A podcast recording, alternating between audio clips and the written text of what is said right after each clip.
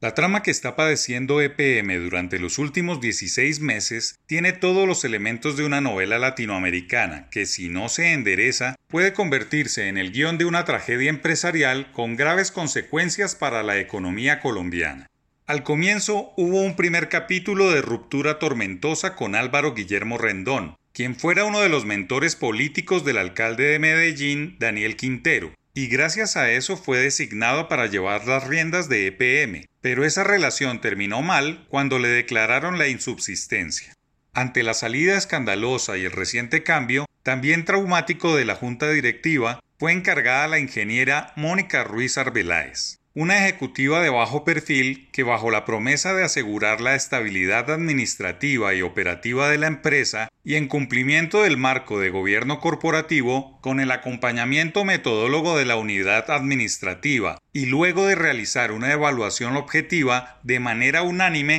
ha recomendado un cambio en la gerencia general de la empresa a partir de la fecha. Se le puso en el cargo por pocos meses. Luego vino un dudoso proceso de selección realizado por una polémica firma de cazatalentos que encontró en Alejandro Calderón Chatet el perfil ideal para llevar las riendas de la compañía pública. A la postre, la hoja de vida del Ejecutivo contenía serios vacíos en su formación profesional y en su experiencia se hallaron relaciones con empresas mencionadas en escándalos fiscales. Dos lunares que lo llevaron a renunciar sin casi haberse posesionado en el importante cargo que tiene como imperativo ejecutar millonarios planes de negocios, garantizar la sostenibilidad del grupo EPM, terminar y operar el proyecto hidroeléctrico Ituango, madurar la operación de Afinia en la región Caribe, vender activos improductivos, cumplir de manera estricta las líneas del gobierno corporativo, además de sacar adelante las obligaciones nacionales e internacionales de una compañía de esta talla. Pero quizás lo más importante es preservar la reputación empresarial, un ejemplo de buen manejo de lo público durante casi siete décadas de funcionamiento en la región.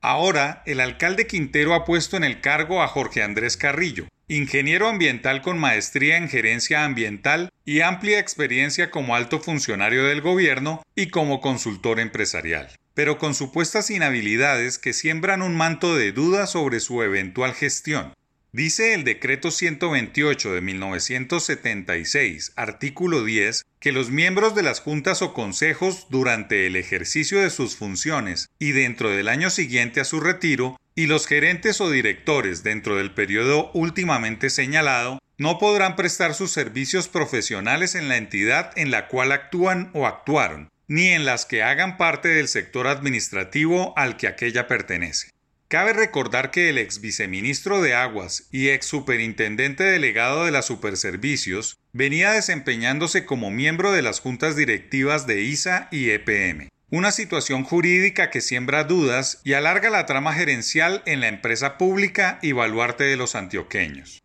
No sobra advertir que las autoridades responsables de la vigilancia y el control de las empresas públicas deben estar atentas para actuar cuando el daño se convierta en un mal superior.